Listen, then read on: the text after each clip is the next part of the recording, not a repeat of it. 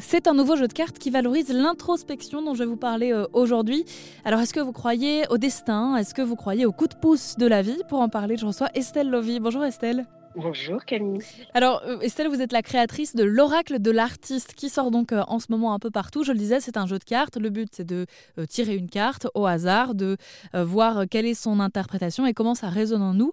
Je vais rentrer dans le vif du sujet tout de suite. Estelle, est-ce qu'on peut avoir des mauvaises nouvelles avec votre oracle? Non. Alors déjà, euh, tout, est relatif. Là, je vais vous faire une, réponse euh, presque spirituelle ou normande, mais, voilà, est-ce qu'on a vraiment du négatif et du mauvais? Euh, Moi, je crois pas. Je pense qu'on a, on que de l'expérience. Et, la vocation de l'oracle, c'est plutôt de vous accompagner à construire. Donc, évidemment, il y a des messages qui amènent à une remise en question, qui peut être parfois légère, qui peut être parfois profonde. on a des cartes telles que le miroir qui appellent quand même à se regarder en face. Et donc, on peut pas faire cette économie-là quand on a envie d'être artiste ou entrepreneur. en revanche, on n'est jamais dans de la mauvaise nouvelle, on est dans quelque chose qui se veut toujours constructif. constructif.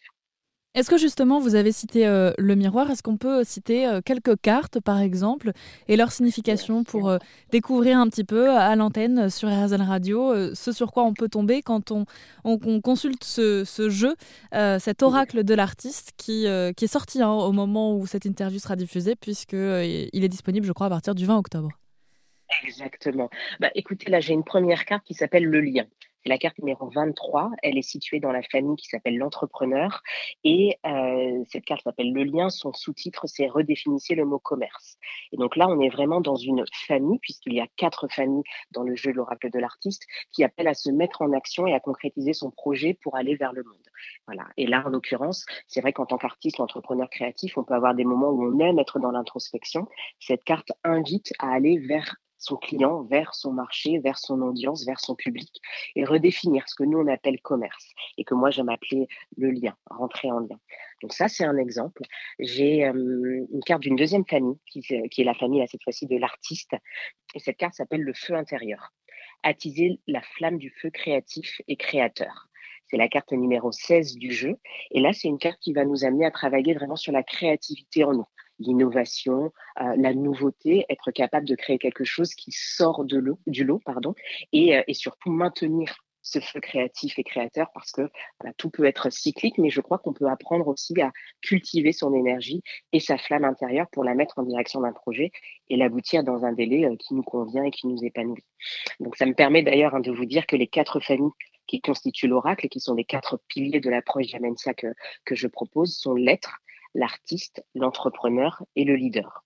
Donc un travail d'abord sur l'être personnel, un travail sur la créativité, un travail sur l'entrepreneuriat et un travail sur le leadership.